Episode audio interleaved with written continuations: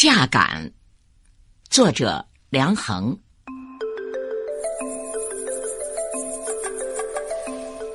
充满整个夏天的，是一个紧张、热烈、急促的旋律，好像炉子上的一锅水在逐渐泛泡、冒气儿，而终于沸腾一样。山坡上的纤纤细草长成了一片密密的厚发。林带上的淡淡绿烟，也凝成了一堵黛色长墙。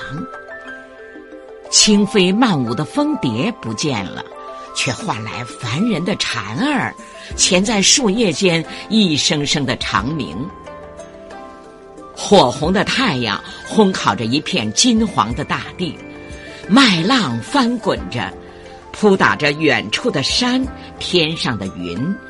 扑打着公路上的汽车，像海浪涌着一艘艘的舰船。金色主宰了世界上的一切，热风浮动着，飘过田野，吹送着已熟透了的麦香。那春天的灵秀之气，经过半年的积蓄，这时已酿成一种磅礴之势，在田野上滚动，在天地间升腾。夏天到了，夏天的色彩是金黄的。按绘画的观点，这大约有其中的道理。春之色为冷的绿，如碧波，如嫩竹，注满希望之情；秋之色为热的赤，如夕阳，如红叶，标志着事物的终极。夏，正当春华秋实之间，自然应了这中性的黄色。收获之已有，而希望还未尽，正是一个承前启后、生命交替的旺季。你看，麦子刚刚割过，田间那挑着七八片绿叶的棉苗，那朝天举着喇叭筒的高粱、玉米。那在地上匍匐前进的瓜秧，无不迸发出旺盛的活力。这时，它们已不是在春风微雨中细枝慢长，而是在暑气的蒸腾下蓬蓬勃发，向秋的终点做着最后的冲刺。夏天的旋律是紧张的。人们的每一根神经都被绷紧。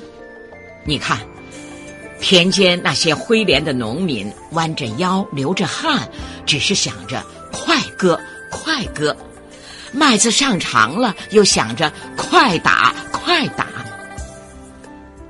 他们早起晚睡已够苦了，半夜醒来还要听听窗纸，可是起了风，看看窗外。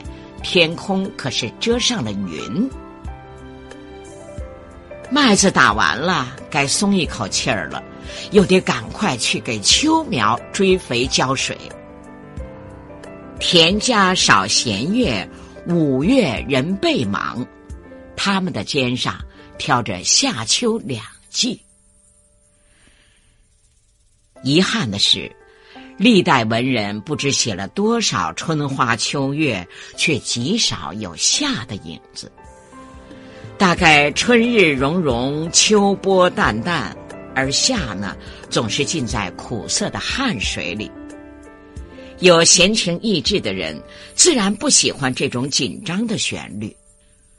我，却要大声的赞美这个春与秋之间的黄金的。夏季。